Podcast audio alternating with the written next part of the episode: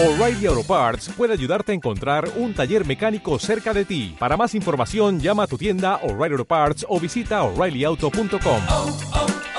O'Reilly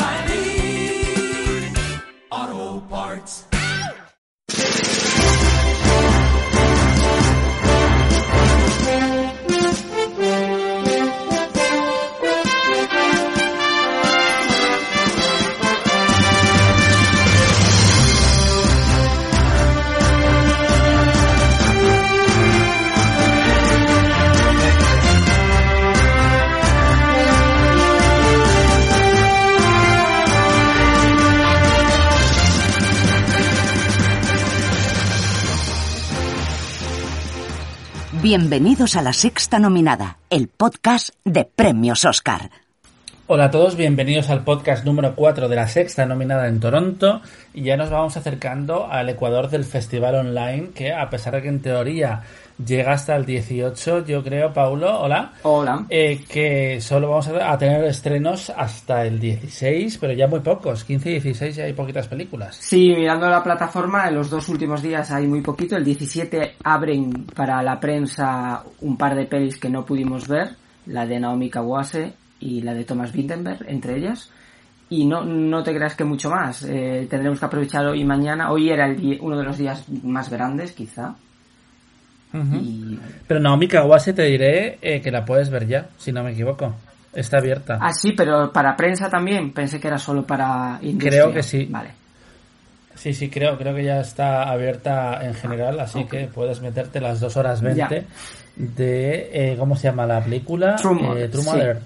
Sí, sí. Sí, pues esa película. Hoy tenemos eh, cuatro títulos eh, bastante potentes para comentar que van a dar juego y aparte rescatar unas películas que hemos visto por separado, que no hemos visto en común, pero que sí se puede contar alguna cosilla eh, sobre ellas. Vamos a empezar, si te parece, con eh, Wolf Walkers, que es la nueva película del estudio Cartoon Saloon, que ya estuvo nominada al Oscar por La canción del mar y El secreto de Kells, que son básicamente una institución en Irlanda y que van a estrenar la película en cines allí y, si no me equivoco, en el resto del mundo se va a estrenar directamente en la plataforma Apple en octubre. Y es una, una película fantástica dirigida por Tom Moore y Ross Stewart. ¿Qué nos puedes contar de su historia? Bueno, pues está basada en una leyenda del siglo XVII irlandesa, eh, de estas de tradición oral que parece ser que este año se lleva un montón. Y es básicamente la historia de una niña que está en un poblado eh, fortificado en el que quieren deshacerse de los lobos porque los tienen como el, el peligro número uno y eh, cuando conoce a una niña que es medio lobo, medio humano, eh, pues todo lo que pensaba de los lobos hasta ese momento, pues le cambia. Y claro, ahí empieza la fábula, una fábula totalmente eco-friendly y, y por la, el descubrimiento de quién eres realmente. Y la verdad, yo creo que es hasta ahora la que más me gustó de todo el festival, porque vamos, me enamoró completamente la animación en 2D, a la antigua usanza, y las imágenes, la historia, la música, todo. Eh, es una película para todos los públicos, eh, pero que también está pensada, evidentemente, para los niños, pero sin olvi- olvidarse del resto de espectadores que hay en la sala. La historia que te cuentan es convencional, pero al mismo tiempo los lazos que hay entre las dos eh, chicas protagonistas con sus respectivas familias y entre sí dan para eh, em, historias y momentos más ricos de lo que solemos ver en la mayoría de cine animado, que no todo es Pixar. Eh, pero sobre todo yo con lo que me quedo de esta película es con su espectacular acabado audiovisual porque eh, tanto el dibujo como la animación, eh, el movimiento, quiero decir, me parecen deslumbrantes. Y creo que hay una evolución muy clara dentro del propio estudio y que no se me ocurren muchas películas que tengan un look más, más bonito, más, más natural, más eh, mágico en el que meterte. Y si encima lo añades a la música, que es del compositor Bruno Goulet, o Goulet, eh, que me, me, me flipó. Y hay una canción también original de la película que suena en mitad y que es de... Ay, que lo busqué. No me acuerdo de quién es. Pero bueno, que yo estaba entre la música y las imágenes metidísimo en la película. Sí, sí, además eso es una película de animación para niños que no trata de, a los niños de, de tontos, sino que, que les requiere eh, esfuerzo por entender lo que pasa y por entender lo que trasciende de la película. Y, sí, estoy de acuerdo contigo, es súper bonita. El acabado es una maravilla y, eso no, no da tampoco eso, concesiones a, a la, a la- al estilo Disney que estamos acostumbrados, porque sí que es verdad que tiene un cierto paralelismo con Brave de, de Pixar, eh, podría recordar en ciertos aspectos, pero aquí es como más profunda en lo, en lo que cuenta.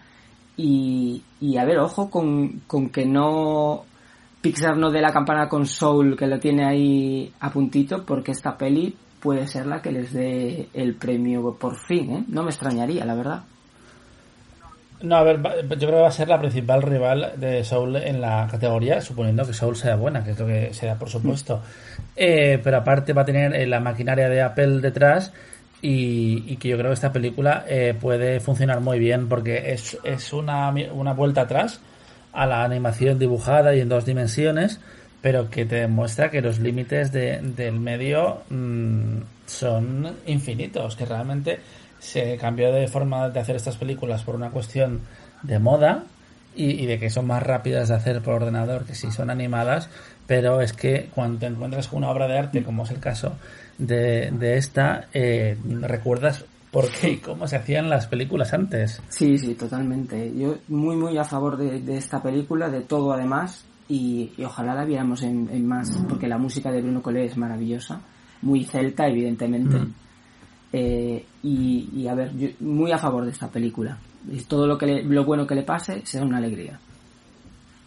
También hay guiños, como dices, eh, a Brave, pero también me ha recordado un poco en los viajes respectivos, salvando las distancias, a Frozen. Y también el tipo de personajes que son, que son tanto Robin como Maeve, Maeve, eh, mm, sal- salvando las distancias, son un poco Elsa y Anna dentro de- del código de, de historias eh, que cuenta, que cuenta eh, Cartoon Saloon. Es una película muy, muy recomendable y que a mí me da pena haberla visto en una pequeña pantalla porque estamos viendo el festival desde casa, pero que en cine tiene que lucir espectacular. Cierto, cierto. También lo pensaba yo mientras lo veía. Esto en cine tiene que ser una maravilla. Pero bueno, nos tendremos que acostumbrar a esto. Encima, a, a- sí, a lo que hay ahora. A mí lo, lo que me ha pasado con, con esta peli es que justo pues en ese momento internet me iba un poco peor y la tuve que quitar del Chromecast y ponérmela en el portátil. Es como, pues todavía más pequeño, pero bueno. Eh, da igual, se, se aprecia igualmente. Y es eso, que es, es que impacta mucho. Quizá verla. Eh, otra película que también impacta y sorprende. eh, realmente son, son las cuatro películas que vamos a comentar hoy. Ese titular vale para todas. Pero vamos a seguir con A Good Man, que es una peli que tiene el sello Cannes y eh, está dirigida por Marie Castille Mention Es una persona sola. Con ese nombre es una persona sola. es una persona sola, aunque parezca toda una familia, y es la historia de, de una pareja que quiere tener un hijo y ella no puede tenerlo porque no es, no es fértil, y entonces él dice, bueno, Cari, ¿y qué te parece si lo tengo yo? Claro, porque yo leí, yo, eh, Paulo, leí, leí la sinopsis y no entendía esta película en plan, pero ¿por qué tiene etiqueta LGTB? Es que así funcionan las cabezas, ¿vale? Así nos han educado durante muchos años y es que la, el kit de la cuestión en el caso de Goodman es que está hablando de un hombre transexual. Eh, y es donde se presenta este debate tan rico de- y tan tan impactante de qué pasa si pues un hombre transexual antes de hacerse la, la transición eh, en, el, en el quirófano eh, pues decide como regalo a su pareja ya que tú no puedes tener el hijo que tanto queremos tener lo tenemos nosotros eso es lo que plantea la película Sí, a ver, yo entré en la peli, imagínate, porque tú habías leído, yo entré en la peli sin prácticamente saber nada solo por tu recomendación. Míratela, pues, qué tal, yo la iba a dejar un poco pasar porque no tenía ni idea de qué era esta película y menos mal que te hice caso. Porque sí, a ver, es un punto de partida un poco que puede parecer eh, extraño, pero creo que eh, va, vamos, está como uy, hablamos de varias pelis de- en, en anteriores jornadas, como la de eh, One Night in Miami, llega en un momento en el que esto está a debate. en el que el debate es- está hoy en día en la, en la calle y de, de qué te hace un hombre, qué es ser un hombre, qué es ser una mujer, eh, todo esto está debate- y creo que la película lo aborda muy elegantemente, sin dogmatizar, sin aleccionar y, y aparte de todo eso, de que si la peli es buena o no tan buena, hay una cosa que para mí es y que no tiene duda, es Uy. la- Te iba a decir, no entres todavía Vale. ahí porque ahí eh, quiero, quiero dirigirlo a, a la par- a la segunda parte del debate sobre esta película porque creo que es súper comentable y decir que es- estoy totalmente de acuerdo, creo que hay una sensibilidad y un respeto y un cariño a lo que se está contando que se traslada a, a la forma de estar contada la, la historia y las interpretaciones de los actores que, que son eh, una, una estrella de rock, de hecho, y eh, bueno, es que vamos a entrar en eso. No, espérate, espérate, que es que me adelanto porque quiero centrarme en la parte de la historia y después en la interpretación. Eh, lo que quería decir es que una cosa que quizás eh, no me echa para atrás de la película, pero sí creo que se excede en sus ambiciones, es que quiere contar toda la problemática entera del colectivo transexual en una película. Porque ya que tan pocas, quiere meterte todos los tipos de conflictos que puedes tener. Eh, la madre que ya no te habla porque, claro, ha perdido a su hija. El, el amigo que en realidad no sabe que eres transexual. Eh, los problemas de pareja. Mete tantas cosas en, el, en la, en la fórmula que a veces es como, a ver, si es que la idea que me estás contando ya es eh, brutal y, ya es muy potente, porque no solo cómo le afecta a él eh, esto de, de- tener un hijo cuando ya está a punto de conseguir lo que ha perseguido durante 30 años, es eh, ¿qué, qué siente esa persona que está a su lado? Que- porque también a todos nos persiguen los roles de género que nos han enseñado toda la vida y a veces me da la sensación de que la película quiere abarcar muchas cosas. Sí, además eh, es extraño que quiera abarcar demasiado porque eh, esta, directora, la Mari Castil, la vamos a llamar, Mari, eh, siempre estuvo muy preocupada en su filmografía sobre la maternidad. Es una constante en todas sus películas. Yo le vi eh, Les Tendrá, no, mi francés es malísimo, pero era más eh, conflicto adolescentes, pero la profesora de historia también tiene una especie de, de gran guiñol en el que está Carmen Maura, que ahora mismo se me pierde el título, pero es la anterior película, y siempre muy preocupada por el tema de la maternidad. Entonces, sí que centrándose solo en ese tema, podría haber sacado la película igual hasta mejor, porque se meten unos charcos que luego a veces no sabe salir tanto. Eh, y y al, al querer abarcar demasiado, a veces sí que se hace un poquito más dispersa la película. Pero bueno, siempre vuelve a ese, intenta volver a esa sencillez, a esa forma de, bueno, te voy a contar las cosas desde aquí, desde esta isla tan pacífica, digamos, eh, literalmente la isla, porque está en una isla de, eh, ellos se van, ¿no? A una isla de la Guayana francesa o de algo, algo así por ahí, creo que es. Es una metáfora, porque se van Sí. a una isla en la que puedan vivir aislados y que básicamente el mundo y la sociedad les deje en paz. Y, y claro, eh, por ejemplo, hay un pasaje de la película que co- tienen como un accidente por la calle y yo estaba un poco confuso porque es como un momento, esto es un flashback, esto es el presente, porque como la película va saltando y me chocaba un poco con el resto de elementos que te estaban contando la historia, es como, no sé si este, este elemento en particular, una especie de agresión que hay, Mm. eh, me hace falta realmente con todo lo que me estás contando. Pero más allá de eso, creo que la forma de, de- contar la historia y la relevancia eh, cultural, social, humanitaria que tiene esta historia hace que a, Goodman merezca, merezca la pena muchísimo eh, verla. Ahora vamos al segundo punto, ¿vale? Yo cuando empezó la película había visto fotos de los actores, pero no había visto quién salía. Y empecé a ver al actor protagonista y dije, ¡ay!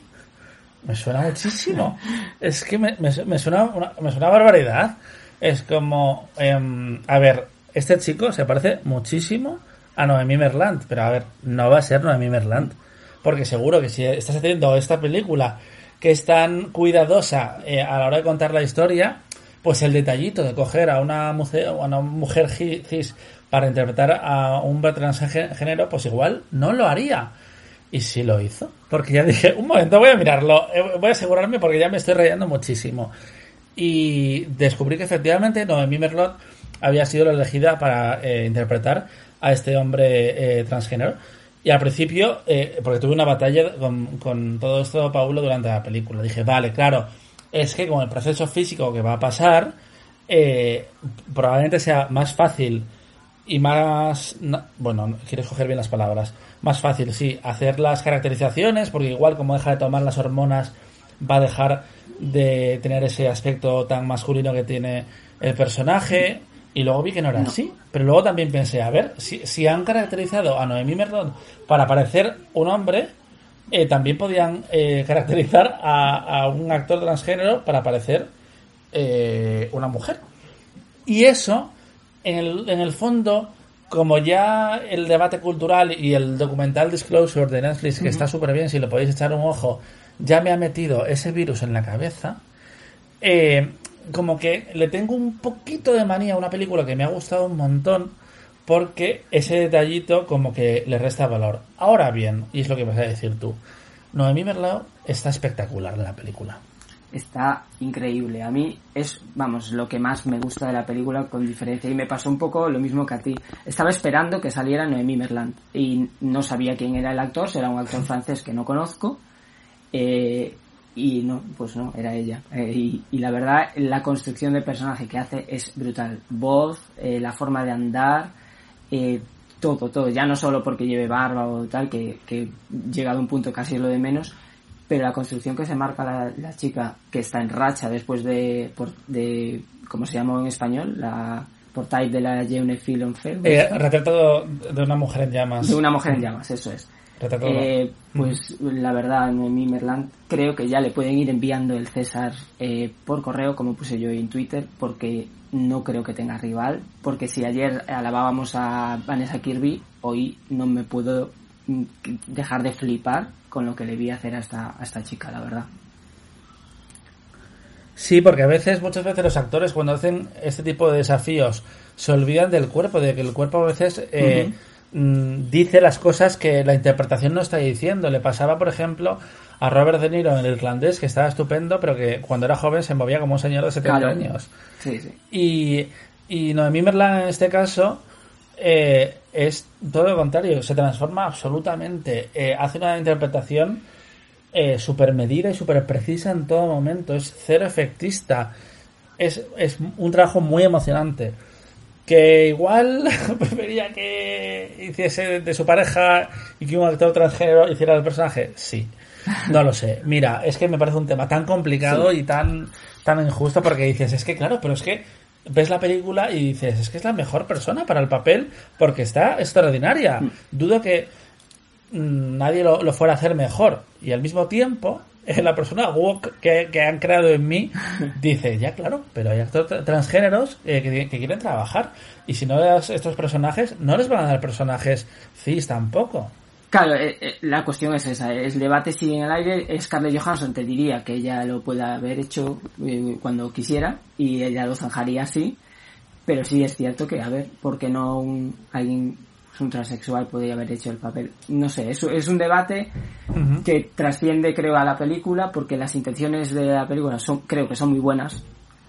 Eh, entonces, Totalmente. claro, entonces bueno, pues eh, nos da la oportunidad de ver pues una actriz con un papel brutal. Eh, por compararlo con alguien es lo que hacía Hilary Swank en Boys Don't Cry. Pero a mí me gustó casi más este porque lo acompaña tanto que no sé, para mí es un 10, una interpretación de 10, la verdad. Totalmente de acuerdo en eso. Solo quería destacar ese, ese juego mental, porque te juro que estuve los primeros minutos de ¿quién es? Yo conozco a este chico, pero, pero no lo he visto. Porque desgraciadamente no eh, vemos apenas historias con actores y actrices eh, transgénero. Así que seguro que no me conozco, pero me suena de algo. Pero es como, no se van a haber atrevido. Y sí. Sí, sí, sí. Y luego esa, esa sensación de que estaba un poco de- denso eh, todos los temas que querían meter en la película. Que lo entiendo porque se, se cuentan tan pocas historias de este tipo que cuando lo haces tú dices, yo quiero contar todas las posibilidades dramáticas que hay. Eh, pero llega un momento que igual no te hace falta en la película. Sí, claro, claro. Yo es que ya con el conflicto ese y la interpretación de, de Noemí es suficiente y... De hecho, hay, hay veces que la peli se extiende, creo que es una hora y cincuenta o algo así, tampoco es demasiado larga. pero igual aunque fuera un, pel- un pelín más corta, con ese conflicto solo, estaría, estaría casi mejor. Y nada, esto es lo que hay que decir de Goodman, que a pesar de todo es una película que hay que ver y que ojalá se estrene en España. Eh, también vamos a comentar otro título de la sección oficial de Venecia, que nos están llegando poco a poco, como es Quo Vadis Aida, eh, que es una película de, es una coproducción de un montón de países. Eh, no, bueno, o de Bosnia y Herzegovina. Es que ya eh, vemos tantas películas que de repente te empiezan a salir carteles de, de 600 países eh, y te confundes. Pero bueno, de Bosnia que cuenta el genocidio que hubo en 1995 en la ciudad de Srebrenica. Eh, ¿Qué te pareció a ti esta película Eh, de Yasmila eh, Sabanek? Sí, de, de esta chica había visto un par de pelis, eh, una que se llama Naputu y de otra es eh, From Those Who Can Tell No Tales, que se estrenó en San Sebastián, si no mal no recuerdo. Eh, Ah, vale, que es que a mí me sonaba muchísimo esa película y digo, yo la he visto, creo, mm, pero no me acuerdo. Eh, sí, no, tampoco me marcaron mucho. A ver, eh, me pasé con esta película que creo que toca un tema muy importante, eh, pero lo hace como muy de brocha gorda. No, no, no es nada sutil, o sea, sabes en, en todo momento lo que va a pasar, lo que lo que te quiere decir lo dice eso muy, muy vastamente y quiere, quiere, eh, todo el rato emocionar con imágenes eh, de muchedumbres apenadas eh, la interpretación de ella bueno va y viene no está mal lleva el peso de toda la película que, digamos que es una traductora de la ONU destinada al campo de mm, de refugiados de ahí de y bueno, a ver, eh, no está mal, pero tampoco tampoco aporta demasiado que no puedas eh, ver a través de la sinopsis, básicamente. Ya, yo entiendo, eh, a, mí no, me- sonaba esta historia, ¿vale? Y de hecho quería asegurarme de en, en qué país estaban al principio de, la película y eh, escribí en, en Google el nombre de la ciudad y ya me pone masacre de tal. Como, ok. pues ya estaría. Eh, y a mí me parece que sí que es cierto que es algo maniquea, es, es directa en lo que te quiere contar, pero al mismo tiempo estamos hablando de un de un mini genocidio, de, una masacre en la que murieron miles y miles de personas. Es decir, que a veces hay una forma de contar la historia y sí que puede ser como un poco mm, basta, pero eh, pero es, que es lo que hay. A- a veces hay historias que solo se pueden contar de una forma. Sí que me interesa mucho este punto de vista de la traductora, que, ella se, dando, se va dando cuenta que todo esto pinta fatal. Encima tiene a su familia en el campo de refugiados y tiene que básicamente eh, salvarles la vida, intentar eh, que les den una plaza con la ONU, etc, etc. Y hay un momento donde casi llegamos a una escena de mm, la decisión de Sofía que es como, no, no, no, no, no, no, eh, no me hagas esto, Yasmila, y casi la hace. Eh, y a diferencia de la siguiente película que vamos a comentar, Nuevo Orden, sí que hay una cosa donde prefiere eh, ser más, más sobria y cuando llega la violencia, simplemente te muestra el inicio y, y- se olvida de ello. Es como, no, no, no quiero eh, indagar en la herida. La ves de una forma más sutil que como esperaba yo, porque la verdad, con, siendo tan me, me da un poco de reparo de utilizar este adjetivo en un tema tan importante, pero vamos, es un poco basta en, en el inicio en la película cómo cuenta las cosas y dije yo, ya verás, esta nos va a poner aquí escenas de duchas con cámaras de gas y este tipo de cosas. No, es verdad que ahí eh, se contiene un poco, quizá porque está muy cerca lo que pasó, porque estamos hablando de una masacre Mm. que fue hace 20 años, o sea que parece que fue hace mucho. Claro que las víctimas están Claro. vivas, las víctimas están vivas. Y, y es cierto que cuando nos encontramos este tipo de historias en los festivales es como, bueno, a ver de dónde, de dónde nos viene el director. Porque de repente, yo no la vi, pero es que ya es leyenda, la proyección de San Sebastián de Play, creo que fue, no, Playground, Playground, donde la gente estaba horrorizada por completo, o, o el año pasado nosotros viendo el pájaro pintado, que son películas donde dices, pero a ver, a ver, a ver, a ver, ¿qué me, qué me vas a contar aquí de los horrores de la guerra? Porque al final sí que es un, un concepto el genocidio, que muchas veces es ya universal.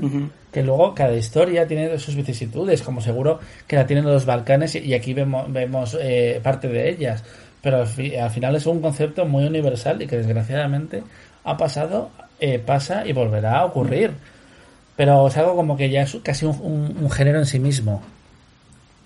Sí, sí, sí, a ver, está claro, es un tema tan universal que, bueno, a ver, estas películas son necesarias eh, para recordar y por esa parte es, un, un punto positivo hacia, hacia ella. Y, luego así una cosa que me molestó un poco más fue cómo están recreadas esas reuniones entre los soldados y tal. Me parece un poco, vamos, eh, la hora chanante, la- esas reuniones, o sea, no... ¿Por? No sé, me parece que está como muy poco No te las serio, crees. eh, tratado. Los trata a todos, que probablemente sea cierto, los trata a todos un poco des- descerebrados, tanto a los militares de la ONU como a los de eh, a los serbios, a los bosnios. Mm, Quizá, no sé, para ser ella una, una traductora eh, y estar basada en la, en la idea de que ella es la traductora y es la que simplemente tiene que comunicar todas las desgracias y los desastres organizativos que está pasando, los personajes de los soldados me parecieron muy poco trabajados.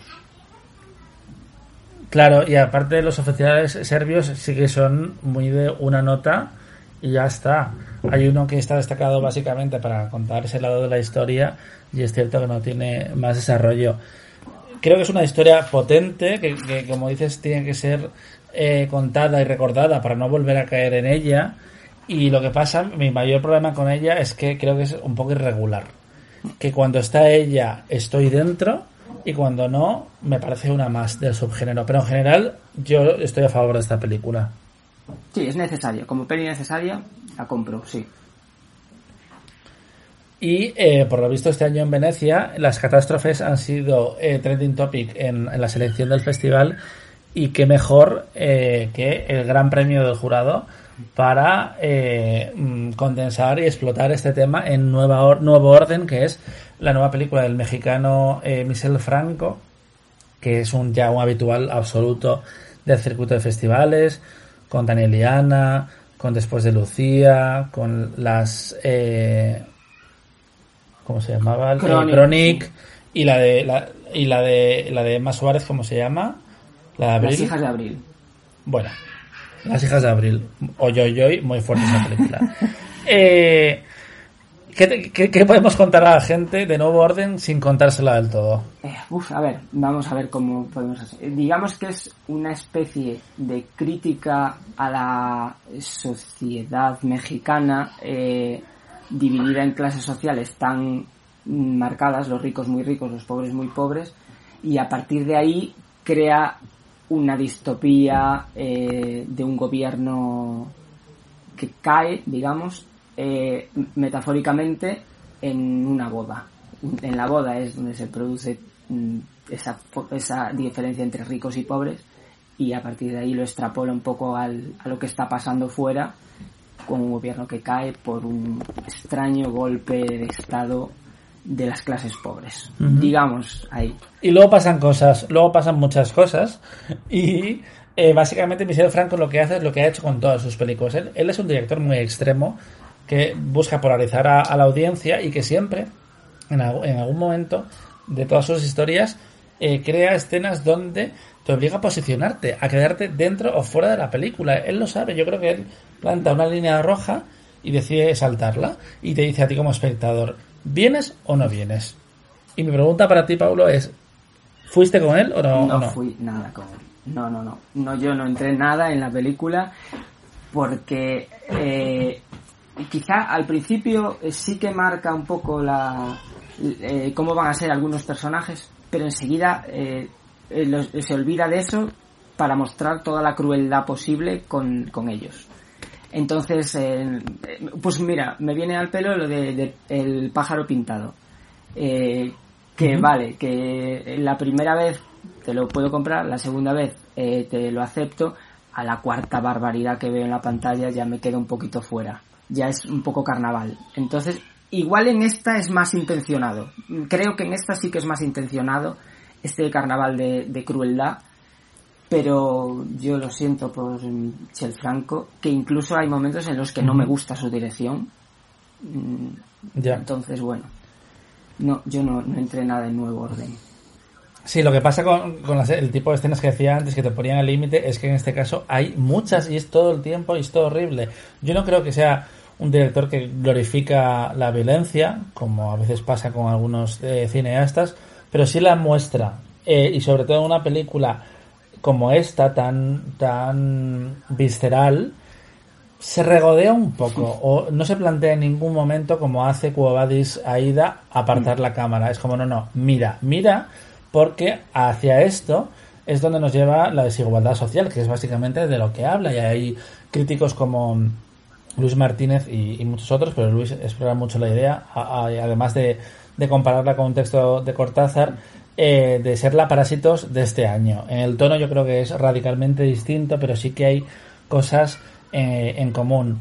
Lo que pasa es que ni siquiera te ofrece Michel Franco aquí un- una inversión de, bueno, mm, ahora vamos a ser nosotros los que mandamos. No, porque en realidad luego van a venir otros a joderte y ahí no, nadie sale ganando, porque la corrupción está presente en todas las capas Claro, del, del sistema, que es un poco, yo creo que la, la reflexión política que hay detrás de, de nuevo orden, que no solo son los ricos y los pobres, es como es que el, propio sistema está podrido. Sí, sí, yo de hecho pensé que digo, bueno, se va a posicionar un poco, pues eso, como a los parásitos, un poco con la clase más baja, porque ya está bien de tantos privilegios para todos, de que no, que no, que luego es que es atizo a todos. Y todos sois culpables, que es, probablemente sea cierto, todos sois culpables de cómo está la sociedad mexicana.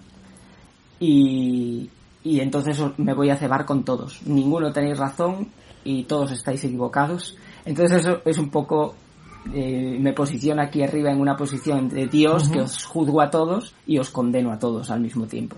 Es un poquito de sobradete, querido Michel Franco. Ya. Eh, Nuevo Orden es una película que además encaja también con la nueva tendencia eh, que me encanta, que es Eat the Rich, que es eh, Cómete al rico, eh, pero aquí lo lleva a unos... Ya, bueno, eso es al principio, ya después la película eh, toma eh, un cariz mucho más eh, radical, pero sí es cierto que yo que soy un poco mala persona, eh, eh, cuando no se está liando todavía demasiado, es como, a por ellas, iza por los Ah. ricos, porque claro, el guion de, prim- de primeras te, te sitúa claramente en contra de ellos, salvo el personaje protagonista que es como el bueno de la familia. Eh, pero luego las cosas se tuercen, se tuercen muy rápido. Y sí que hay que hablar de los personajes, porque al principio, aunque son esbozos, están muy, bien- muy bien presentados y una vez ya eh, hemos visto el detonante de la película, el real, eh, se olvida un poco de los personajes en favor del concepto, que es un concepto potentísimo. Y yo tengo que decir que yo sí he disfrutado de la película, he estado, bueno, he disfrutado, ya me entiendes. he estado muy dentro y me interesa mucho de lo que tiene que hablar. Que, que entiendo perfectamente por qué a ti, porque a otros espectadores no les gusta cómo lo hace, sí. Pero yo, yo lo compro. Y, mm, ¿y qué más iba a comentar? Sí, no sé, a ver, eh, a mí me ¿Algo pasó eso. Yo, que eh, decir por tu no, parte? eso, al principio sí que es verdad que pues levantas el puño en plan a por ellos, es cierto, y yo, yo ahí lo reconozco. Y, y no, no es que me dejara de gustar porque luego también son malos los que son de mi clase social, digamos. Pero creo que se pierde eso, el, el presentarte tan bien, porque sí que es verdad que los primeros minutos eh, sí que ahí me tenía agarrado. Eh, qué bien presentados están todos hasta que le deja de importar un, un comino y dice voy a por ellos. A la venga, cual- al, al más, a la máxima crueldad mejor. Y ahí ya no, ya no. Y además es que te, te presenta mucho la, la iconografía de la película, las imágenes chocantes, aunque tú no, no seas capaz de localizarlas o de entenderlas todavía, sabes que ahí se va a liar tardísima. Y el uso del color verde que tiene eh, Nuevo Orden también es, es muy impactante. Es, es una peli que sí que, que habla mucho del mundo actual y que en cierto modo eh, yo creo que funciona como advertencia, ¿no? Ah, sí, sí, claro, no, totalmente, en eso sí, porque y estamos en ello, ¿eh? Estamos, eh, cada vez las- las- la lucha entre clases sociales se ve muchísimo más clara, eh, que en los años 80 parecía que todos, o 90, éramos clase media, todos juntos de la mano, y no, hijo, no. Y más en México, que es donde, uno de los países donde más se está viendo eso, pero cada vez en más países. Claro. Así es, y además como estamos en un momento geopolítico muy complejo porque el, el la imagen del sueño americano ha explotado en mil pedazos. Yo creo, creo, que llegó a su cumbre con Barack Obama y de repente vino Trump a decir, no, no, que esto no, la, la realidad no es así. Eh, Estados Unidos está perdiendo impacto en el mundo, de repente China lo está ganando, como que todo está un poco por los aires y no sabes por dónde te puede explotar la gente. Que evidentemente esto es una, una exageración, desde luego. Eh, pero es una película interesante, ¿eh? que yo creo que la gente tiene que ver porque va a generar conversación. Ah, seguro. Y polaridad, y eso mola en el cine, claro.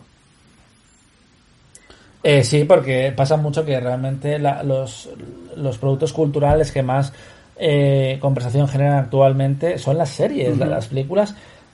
Es un efecto eh, muy, muy pasajero. Lo hemos visto con Tenet recientemente. Se ha hablado más de Tenet, eh, de su camino a la pantalla y, y, de lo que está pasando ahora en Hollywood cuando han dicho, un momento, que eso es el dinero que vamos a acumular. Eh, retrasamos todas las películas a 2021 que de, que, que de la peli, que de la conversación eh, sobre, la, sobre la película en sí misma ha durado una semana. Cierto. y ya es bastante.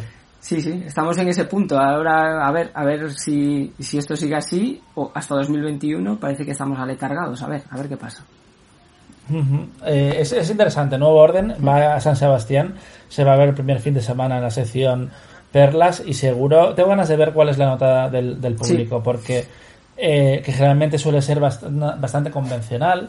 Eh, de repente le vas a meter una hostia en la cara, como es la que hace Michel Franco, y probablemente haya seises eh, para, para repartir. Eh, ¿Y qué te parece si me cuentas eh, de la película Sorta, que también han comparado con Los Miserables? Eh, uno de los fenómenos de, del año pasado, pero que en este caso está ambientada en Dinamarca, si no me equivoco. Sí, no, a ver, no es que es comparable, es que yo lo siento mucho por estos directores, Fredrik Luis Heath y Anders Olholm, que parece ser que llevaban seis años para rodar la película y es que es el, exactamente el mismo argumento que Los Miserables, exactamente igual. Entonces sí que veía esa película que se ve súper bien, está muy bien dirigida, eh, te mantiene bastante en tensión, pero es que no puedes evitar decir, es que esto ya lo vi hace un año y, y me imagino a los dos tirándose de los pelos porque cuando vieron esa película eh, de, de, la de, cómo se llamaba la Rich Lee no algo así eh, Latchley, Latchley. Latchley vale y pues pobres pero ya te digo sí está guay es una peli pues eso sobre los conflictos raciales que estallan cuando cuando la policía se pasa con una con una persona de raza negra en, en, en Copenhague y todo, todo, todo explota. Y curiosamente dos policías se encuentran en el medio de, de, la, de la refriega. Es que es igual, exactamente igual. Me encanta. ¡Qué casualidad! Curiosamente, dos policías. Sí, sí. Eh, yo me imagino también que es algo como lo que le pasó a Amenábar cuando fue a ver el sexto sentido. no, pues yo no voy a cambiar el guion, no me da la gana. En plan, yo lo escribí antes y me quedo así. Pero más allá de eso, ¿Es una buena película? Sí, es una película que se ve muy bien, eh, te mantiene tensión, muy bien dirigida, los dos intérpretes, incluso los tres, un chico que hay ahí medio rehén, eh, están bien, yo la recomiendo ver, pero eh, sabiendo que todo el mundo va a decir, yo es que esto lo vi hace un año. ya. Eh, yo la película que he visto esta mañana tan ricamente ha sido The Boy from Medellín, que es el documental sobre la figura de J Balvin que se va a estrenar próximamente en Amazon. Yo no he llegado a ver el documental de Taylor Swift Miss Americana, pero dicen que tiene eh, bastantes similitudes en, la, en el acercamiento al, al, personaje. Yo J Balvin lo he escuchado en canciones, evidentemente, quien no lo ha hecho. Incluso si, no te gusta el reggaetón, lo siento mucho, has escuchado J Balvin porque ha sido, por ejemplo, en 2018 el artista más escuchado del planeta. Y eh, por suerte no quiere hacer tampoco una geografía exactamente, ni, ni centrarse en la parte musical. Al final, el, el epílogo del documental sí que es un concierto. Porque el, la excusa sobre la que está montada la película es que él por fin va a cumplir su sueño de actuar en solitario en el estadio de fútbol de Medellín, que es el sitio donde él es originario. Y durante toda esa semana tiene que batallar con la crisis brutal que hay eh, en la política y entre la juventud en su país eh, en su país y por otra parte él habla muchísimo eh, y esto es muy refrescante, de sus demonios personales, de la ansiedad, de la depresión. Es uno de los pocos artistas, eh, sobre todo a este nivel de éxito, que lo ha hablado tan abiertamente, siendo tan joven, tiene 35 años, J Balvin. Eh, y ha hablado mucho en sus redes sociales primero y aquí en el documental lo explora de lo que es mm, tener esas inseguridades brutales a pesar de ser el número uno en lo que haces. Y aquí le vemos, por ejemplo, antes del concierto, ver cómo apaga, eh, cómo comprueba todos los, los enchufes de su casa para asegurarse de que no se quede encendido nada y que no arde la casa. Eh, le vemos, eh, lo pasa mal, bueno, eh, se enfrenta y habla mucho de sus emociones, que es algo muy importante porque la salud mental siempre está relegada en, en la cultura en la cultura actual Eh, y es algo muy importante. Eh, y aparte, el el elemento más interesante del chico de Medellín es eh, su faceta política, que es absolutamente ninguna.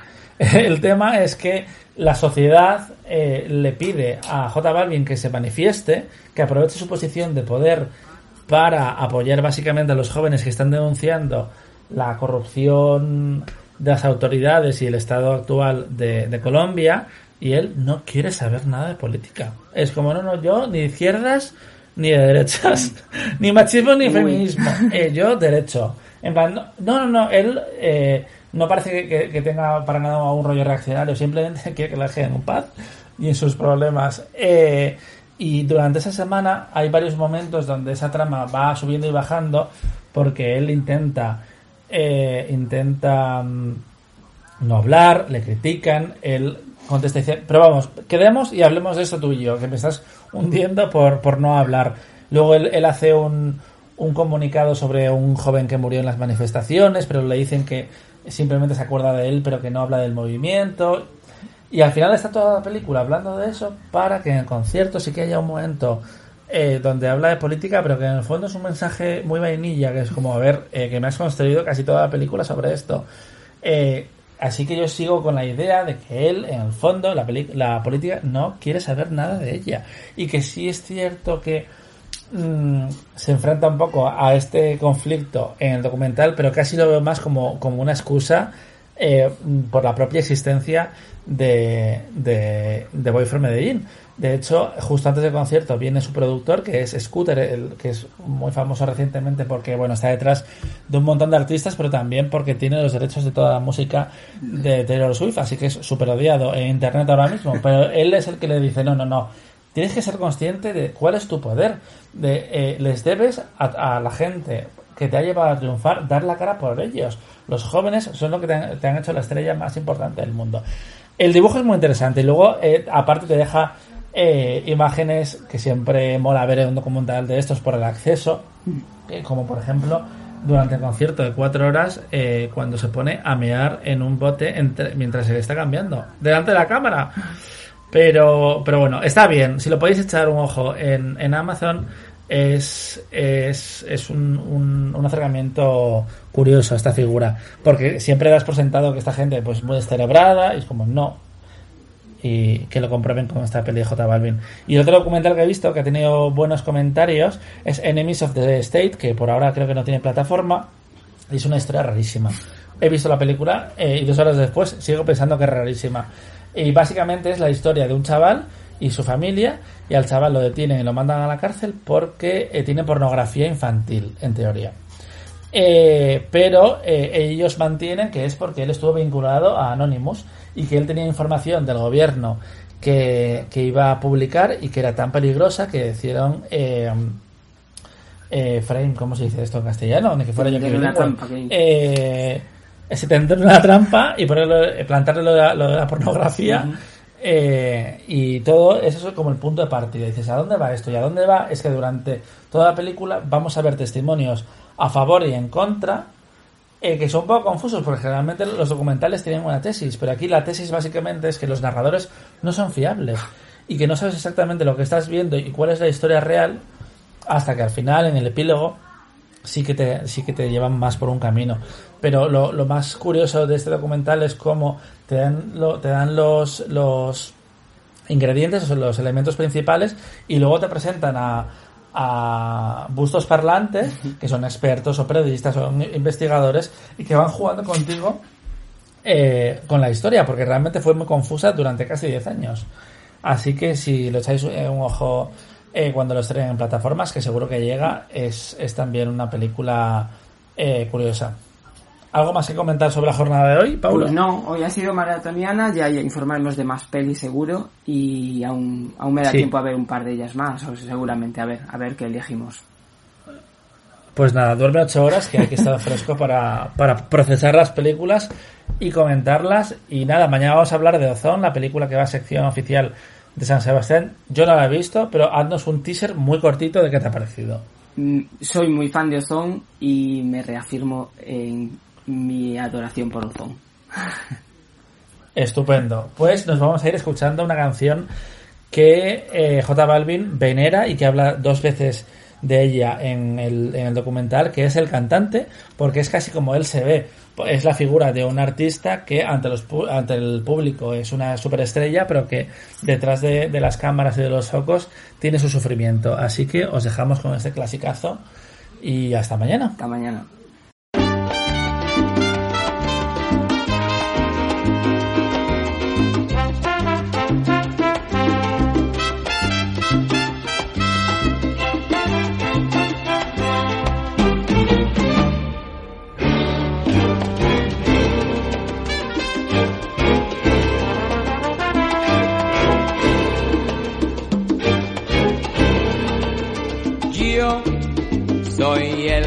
Cantante que hoy han venido a escuchar lo mejor del repertorio. A ustedes voy a brindar y canto a la vida de risas y penas, de momentos malos y de cosas buenas. Vinieron a divertirse y pagaron en la puerta. No hay tiempo para tristeza, vamos cantante comienza.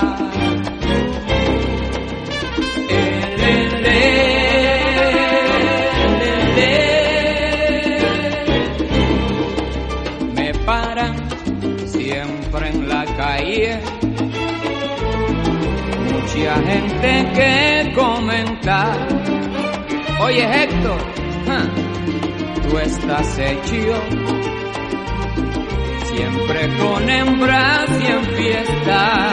Si nadie pregunta si sufro, si lloro, si tengo una pena que hiere muy hondo. Yo soy el cantante porque lo mío es cantar.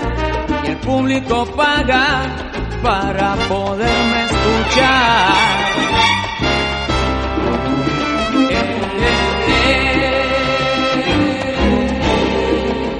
Yo soy el cantante, muy popular donde quiera, pero cuando el show se acaba, soy otro humano cualquiera y sigo mi vida con risas y penas, con ratos amargos y con cosas buenas. Yo soy el cantante y mi negocio es cantar y a lo que me siguen mi canción voy a brindar.